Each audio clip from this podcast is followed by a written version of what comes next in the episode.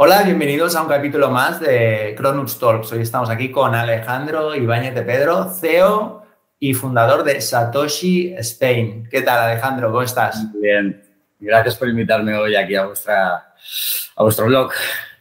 Genial.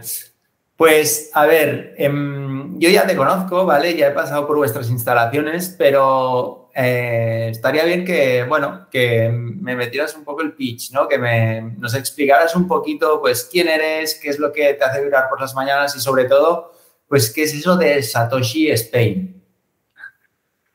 Bueno, pues, ¿quién soy? Simplemente alguien al que le apasiona la minería de criptomonedas, el cambio que puede crear en este mundo, todo el tema de cripto, blockchain. Y, un apasionado de todo este tema, la verdad. Y por las mañanas, ¿qué me hace vibrar? todo, todo, todos los jaleos que envuelven a la minería de criptomonedas. Que los mineros me entenderán. Por la mañana es cuando más trabajo hay. Eres un friki de, las, de, la minería, ya lo sé, ya lo sé. Em, pero, ¿y qué es esto de, Satoshi Spain? ¿Qué, es lo que hacéis? ¿Qué, ofrecéis a, pues, al usuario normal, a la persona que no tiene ni idea de minar y, se quiere iniciar en el mundo del minado? Aquí en esta empresa lo que, lo que queremos hacer es que todo el mundo pueda minar, que esto no solo sea un negocio en el que pueden entrar grandes fondos, llenar naves industriales y lucrarse de algo que ha nacido para que todo el mundo tenga acceso a ello, ¿vale? Entonces, eh, tenemos un problema con los equipos de minería y es el calor que generan, eh, todo el trabajo que conlleva tener eh, el, ordenador minero. Y aquí, desde Satoshi Spain, lo que nos dedicamos es poder llevar la minería a todo el mundo sin preocupaciones. Nos encargamos de todo. Tanto te ensamblamos el equipo, lo programamos, como que te ofrecemos el espacio y los técnicos necesarios para llevarlos sin que tú te preocupes. Es más una idea de, minar desde casa, pero sin la preocupación del minero. Un llave en mano, básicamente. Genial. ¿Y cómo, cómo funciona exactamente? Es decir, yo cojo y compro el rig y me lo llevo o tenéis la opción, bueno, yo, ya lo sé, pero bueno, cuéntalo porque me parece súper interesante vuestra propuesta de valor. Como, como, como sabes, tienes las dos opciones. Eh, puedes comprar el equipo y llevártelo y tú lo, gestionas o tenemos, eh, tienes la posibilidad de dejarlo en nuestras instalaciones Obviamente tiene un coste, pero también tiene unas garantías. Ah, por ejemplo, eh, si estás más de 24 horas seguidas sin minar, nosotros cubrimos las pérdidas. Si se te estropea cualquier componente, nosotros lo reemplazamos. Todo, obviamente, con el coste que, esto conlleva, pero no, te tienes que preocupar de nada. Eso es lo más importante. Hay que tener una cosa en cuenta. Los equipos de minería los puedes tener trabajando en casa, pero esto, claro, eh, los equipos generan un calor y también, eh, si quieres que tenga una vida útil muy larga, tienen que trabajar en unas condiciones óptimas, que eso es algo que la gente no, valora. Claro. Y, vosotros ahora mismo, ¿en qué volumen estáis minando? ¿Estáis minando Ethereum? Estamos minando Ethereum con unos 100.000 megahash a día de hoy. Y esto, para que la gente se ubique, es una nave Ah, sí. enorme. Tenemos un buen jadeo aquí, la verdad. Ahora estamos también montando nuestro data center de Andorra para poder ofrecer el, housing en, Andorra con un precio de la electricidad muy económico comparado con el de España, para que la gente no deje de minar y tenga otra, otra salida a este, a este problema que tenemos. Totalmente, qué bueno. Y una pregunta, Alejo. Em, ¿Qué, te, qué, empezó? O sea, ¿cómo empezó todo? Explícame, explícame los inicios, porque me parece algo súper, súper fácil. Tú eres uno de los primeros, las, o sea, de las personas que inició ya antes. Había mucha gente, ya había mucha gente, ¿eh? o sea, pero sí, era de los, era, supongo que debí ser pionero por mi zona, por decirlo de alguna forma. En el año 2013 empecé minando Bitcoin, luego lo dejé y nada, lo dedicaba al negocio familiar, que era el textil, con mi madre y volví a trabajar con ella para ayudarla y ya al cabo de dos años volví al, minado y no he parado. Entonces, eh, la idea del negocio actual viene porque si se... Si, por, lo que te decía antes, de poder llevarle esto a la gente de a pie. Las criptomonedas han nacido para, que todo el mundo tenga acceso a ellas. No tienen ni fronteras, ni, saben de, edades, ni, de nada. Entonces, ¿por qué solo pueden acceder a este tipo de negocio o los que tienen conocimientos avanzados o los que tienen dinero? Mucho dinero, quiero decir, fondos, etcétera. Entonces, ah, la idea vino, pues eso, de querer llevarle este este negocio a todo el mundo y si tenemos los conocimientos, ¿por qué no aprovecharlos? Para que la gente pueda aprovecharse de ellos. Queréis democratizar la minería a nivel pues, mundial, ¿no? Para decirlo de alguna forma. Sí. Hemos empezado desde San Cugat del Vallés, poco a poco creciendo por España. Queda mucho trabajo aquí en España, por suerte, pero poco a poco ir creciendo. Abriendo el mercado andorrano, el primero, y ya poco a poco expandiéndonos. Entonces, una pregunta, Alejo. ¿Por qué? Y tú dirás, pues, pues obvio, ¿no? Pero ¿por qué alguien se debería plantear empezar a minar cripto? Y contactar con Satoshi o incluso indagar por su cuenta. ¿Cuál, cuál debería ser el, principal? Pues... Está, a ver, te pongo un ejemplo. Tienes, uh, me invento, 10.000 euros en tu cuenta del banco en diciembre del 2021. A día de hoy, ya has perdido un 10% de tu poder adquisitivo. Todo porque el gobierno utiliza la inflación para poder arreglar todos sus jaleos. Si el gobierno la caga, hablando claro, eh, inflación, imprimimos billetes, te hacemos más pobre sin que lo veas eh, y utilizamos tu dinero. Ah, con la minería de criptomonedas, el gobierno no tiene un poder sobre ese dinero. Entonces, es una forma de volverte el dueño de tu dinero y de ponerlo a trabajar. En el banco, quieto, no está haciendo nada. Con la minería de criptomonedas, está trabajando para ti tu dinero. Te está generando unos ingresos mensuales, sean mayores o menores, pero siempre y no para. Y te vuelves parte de una economía a nivel mundial y que está empezando. Esto acaba de empezar, que la gente no crea que esto ya, ya se ha pasado. No, esto es la fiebre del oro 2.0 y acaba de empezar. Perfecto, Alejo. Y más allá, saliendo un poco del tema del minado, ¿vale? O sea, nosotros siempre lo decimos, es decir, a nosotros nos gusta que la gente crezca y tenga exposición dentro del ecosistema blockchain. Eh, y en el momento en que tú creces, en el momento en que adquieres una nueva pues, habilidad, ya sea minar, pues ya sea, pues, eh, yo qué sé, desarrollar Solidity, de, ya sea pues minteando NFTs, ¿vale? En el momento en que tú adquieres una nueva habilidad, pues creces con el ecosistema y te vienen las recompensas. Entonces, más allá del minado, tú que eres una persona con mucha exposición en el ecosistema, ¿qué oportunidades estás viendo? ¿Qué dices, ostras, pues aquí yo estoy viendo que es una muy buena oportunidad. Si alguien que nos está escuchando empieza en, el mundo del, blockchain, de las criptomonedas, aparte de, ponerse a minar, yo le recomendaría que se pusiese a hacer, pues, metaverso. El metaverso. El metaverso. Siempre hay que hablar de las inversiones en largo plazo. Los que quieran entrar en las criptos para pegar un pelotazo como lo han pegado otras personas que han tenido suerte, que no lo hagan, porque el que quiere dinero mañana al final acaba más bien pobre. Si lo hacen a largo plazo y son pacientes, y el metaverso ofrece unas oportunidades increíbles. ¿En qué sentido, Alejo? ¿En qué sentido? Ah, es algo que está empezando. Piensa que si se están metiendo ya las grandes marcas, gente conocida mundialmente, es por algo, porque lo ven un negocio a largo plazo que va a ser muy grande, muy grande. Quiero decir, con todo el COVID, lo que hemos visto, la gente trabajando desde casa, no sé si has probado las gafas de realidad virtual. Es las Oculus. Las Oculus. Son increíbles. O sea, estás en tu nave, hace frío, pero te pones las gafas y ah, estás en la playa y tienes una sensación que es cálida. Es decir, te transportas, es brutal. Ahora imagínate que, tenemos todo el problema del COVID. En China vuelven a estar eh, confinados. Ah, si eso llega aquí a España, con las gafas te puedes transportar a otro mundo, estando desde casa. Sé que suena entre bien y mal.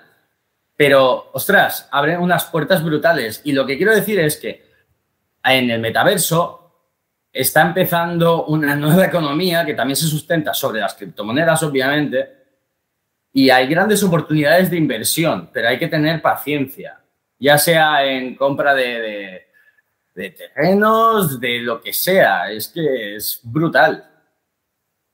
¿Me entiendes lo que quiero decir?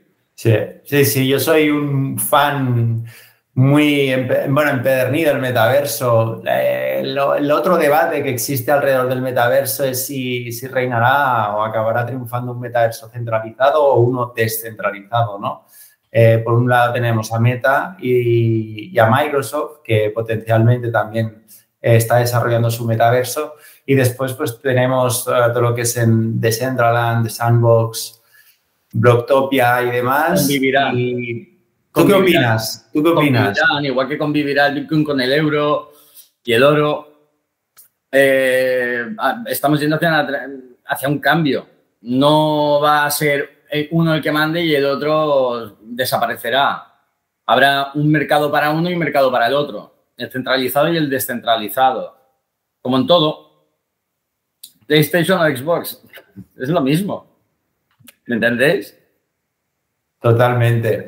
¿Y qué proyectos de, blockchain crees que ahora mismo, o sea, me has dicho el metaverso, ¿hay algún, proyecto del metaverso que, que, te llame la atención? ¿Cuál? Ethereum Classic. Cuando la gente comprenda que Ethereum Classic puede hacer lo mismo que Ethereum en open source, ¿vale? Y siendo una moneda descentralizada con la blockchain similar a Bitcoin, la gente se volverá loca. Pensad que Ethereum es una moneda centralizada, no está descentralizada. ¿Vale? Tiene a Vitalik detrás, a todo ese equipo que hacen lo que quieren con ella. Eso no es una moneda descentralizada ni es una criptomoneda, es básicamente una, moneda ancha. Y con Banco Central, aunque a día de hoy eh, supuestamente está descentralizado. Es, Ethereum Classic, para mí es la clave en tema de criptos, bueno, de altcoins más bien y Proof of Work a muerte. Sí, ahora que, ahora que comentas el tema de Proof of Work, se está hablando mucho ahora. Parece que hay como un boom ¿no? del Proof of Stake. Yo ya sé cuál es tu opinión, pero por favor, déjame. Pero es, es obvio, es obvio. A ver, el Proof of Stake es vuelta al banco tradicional. Déjame tu dinero, que yo trabajo con él y te doy una rentabilidad. Las criptomonedas han nacido para estar descentralizadas. Entonces, para mí el Proof of Stake no tiene ningún sentido las criptos han nacido para democratizar el dinero. A través del proof of stake, mm, no, no lo veo claro. Porque aunque echa, como se suele decir, echa, echa la trampa, ¿vale? Y está pensado para que los, los que más monedas tengan ganen menos que los que menos monedas tengan, ¿vale? Siendo validadores. Al final, eh, lo que te decía, echa, la trampa, el que más dinero tenga, pues se buscará la vida para hacer muchas cuentas con menos dinero y así ganar más. Entonces, lo que estamos haciendo es premiar a la gente que tiene más dinero. En la minería, el que tiene un ordenador, en proporción, cobra lo mismo que el que tiene 100. Somos todos iguales. Y eso es lo importante. En el proof of stake, no. Y es una estafa para mí. Mm. Eh, pero claro, entonces alguien te podría decir, ostras, Alejo, pero entonces si yo tengo mucha pasta, yo puedo tener una granja de minería pero monumental y también de alguna forma se acaba premiando esto. No, no, no, porque tú con un, perdón, tú con un ordenador, me lo invento, generas un Ethereum, ¿vale? Al mes. Y el que tiene 100 ordenadores, igual es al tuyo, genera 100. Es decir, es equitativo. ¿Vale? Eso no funciona así. Si, tiene, si el que tiene mucho dinero, si compra un ordenador, generará lo mismo que, el que no tiene mucho dinero y compra un ordenador. En el Proof of Stake no funciona igual.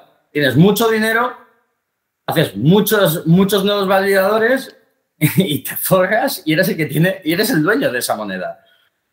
Claro. Hmm. Entonces, perfecto, Alejo. Y una, una pregunta mm, en relación a, claro, tú eres el el propietario pues, de, una granja de minería y aparte que habéis puesto en marcha este negocio ¿no? para democratizar todo, toda la minería. Em, mi pregunta es, ¿cómo ves la, o sea, ¿cómo ves los gobiernos en relación a la adopción? Porque hay una dicotomía muy fuerte, ¿no? Eh, por un lado, quiero pues que ser el centro tecnológico y que todos los desarrolladores vengan aquí y monten sus aplicaciones descentralizadas y demás. Pero por otro lado, a la hora de adoptar criptomonedas y que Bitcoin, por ejemplo, sea una moneda de curso legal, eh, los gobiernos se ríen, por lo menos los desarrollados. Entonces, ¿tú cómo ves que va a acabar desencadenándose todo esto? A ver, no voy a profundizar mucho, ¿vale? Pero te voy a decir una cosa que es clara. Para que el capitalismo funcione hace falta el dinero en B. ¿Vale? Estamos yendo hacia un mundo en el que todo el dinero es digital. ¿Cómo hay 6 millones de parados y no hay una guerra civil en la calle en España? ¿Entiendes lo que te quiero decir? Tienen un interés en que esto funcione porque es lo que lo mantiene. Mantiene la forma de, funcionar ¿vale? de, esta economía en la que vivimos. Entonces, al final acabará funcionando y lo acabarán aceptando o mirando para otro lado. Ojo, las criptomonedas pueden ser el dinero en A o el dinero en B, lo que, la gente escoja. Eso no depende de nosotros. Nosotros hacemos bien las cosas y buscamos hacer bien las cosas, es lo más importante. Cambiarle, cambiar un poco lo que la gente entiende por cripto de, o estafa o, o blanqueo de capital, ¿sabes? Aquí hacemos bien generamos monedas y, la forma más limpia. Una pregunta, Alejo. Ahora es que hay mucho debate en relación a todo lo que es la ilusión fiscal de criptomonedas. Em, entonces, me gustaría saber un poco cuál es, cuál es tu punto de vista, ¿no? Porque hay gente que, pues, enseguida, de hecho lo acabamos de hablar por el micro, ¿no? Que enseguida, pues, decide declarar sus criptomonedas porque, bueno, porque quiere estar tranquila y hay gente que incluso pues teniendo grandes capitales, pues decide pues no declararlas. A ver, es muy eh, sencillo. Si Hacienda dice que, por ejemplo, lo ve como, por decirlo de una forma más clara, como las acciones y hasta que no lo vendes no tienes por qué tributarlo, quiero decir, ¿para qué vas a tributarlo? No tiene sentido. En cambio, cuando conviertes eh, los Ethereum a euros y pasan por tu banco, lo tributas sin problema. No, es que no le veo sentido a no tributar. Considero que hay que tributar para que el estado del bienestar se mantenga. Otra cosa es lo que malversa el gobierno, pero ahí no entraremos en ese debate. No, no, no te vale. Esto ya da para, para, otra entrevista. Un tío como tú que, que lleva desde el 2013, ¿no? Has dicho, minando criptomonedas. O sea, ¿cómo o sea, aparte de saber el, qué te llamó la atención al inicio, pues cómo te formaste en ese momento y cómo se forma Alejo en estos momentos. Es decir, ¿dónde sacas la información? ¿Cómo te formas? Mm, una persona que quiere aprender de minería, ¿qué recursos le dirías? ¿Qué, ¿qué, ¿Qué tiene que mirar? ¿Qué tiene que leer? ¿Qué tiene que escuchar? Piensa que mis conocimientos vienen de una infinidad de errores cometidos y muchas, muchas horas invertidas, muchísimas. He pasado horas y horas. O sea, para montar bien una minería, una grande, no un ordenador, he estado semanas hasta que la he hecho funcionar correctamente. Ojo, se pueden montar las cosas bien o mal, todo depende de lo que quieras hacer pero haciéndolas bien tardas semanas. Y cuando no hay información en Internet, cuando eres pionero, cuando estás empezando, no tienes unos... Es que ni siquiera... Es que el tema de las minerías de criptos es bastante complejo. Si te quieres formar, depende de lo que quieras hacer. Ah, hay que entender una cosa. Eh, si te pones a buscar por Google, vas a encontrar mucha información que va a hacer que acabes desinformado. La minería de criptomonedas es algo muy sencillo. ¿Quieres iniciarte? Compra una tarjeta gráfica o varias que tengan un coste bajo, ponlas a trabajar y aprende. No te fíes de los gurús ni nada, porque no, no te llevan a ningún lado. Esto tienes que aprender por ti mismo. Y son muchas horas. Aprender cómo, comprender cómo funciona el equipo, cómo se comporta, las condiciones en las que trabaja. Y es tiempo.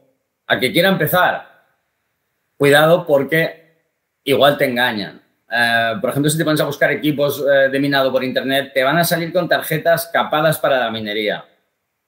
Pero eh, se justifican con que Ethereum va a dejar de ser minable y las altcoins no están capadas, las altcoins, eh, las siguientes no están capadas, pero se olvidan de que la siguiente moneda importante a minar es Ethereum Classic. Y esas tarjetas no sirven y con el precio actual de la luz no son rentables. No, no, cubres gastos. Es decir, te compras unos equipos que no te sirven para nada más que ser un pisapapeles muy caro. Entonces, que vayan con cuidado con la información o que se pongan en contacto con profesionales si quieren empezar en este, en este sector. O que empiecen por libre si tienen conocimiento. Es decir, fallar, pero tener un fallo controlado, ¿no? Es decir, mm, No, te, no compres, no empieces a tope, sino empieza poco a poco, vas a fallar porque asume, tienes que asumir que vas a fallar, como, como en todo cuando se empieza. El tema es que el fallo no te salga muy caro. Yo empecé con dos ordenadores, estaban en la habitación, estaban medio quemados. Y así empezamos todos, así aprendí, a base de error y prueba, hasta estar donde estamos. Una forma de trabajo que funciona y muy bien. ¿Y, no tienes, no sigues ningún canal de YouTube, de Discord, de Telegram? No. No. A nadie, a nadie. A nadie porque el que tiene trabajo no tiene tiempo para hacer esos vídeos. Y los que tienen tiempo para hacer esos vídeos seguramente quieran venderte algo. Eres tu producto, básicamente. Bueno, nosotros estamos haciendo un vídeo. No, no, no, es lo mismo, no es lo mismo. Aquí no estamos haciendo un vídeo tutorial para saber cómo montar tu ordenador minero. no, no, no tiene nada que ver. Vale, vale.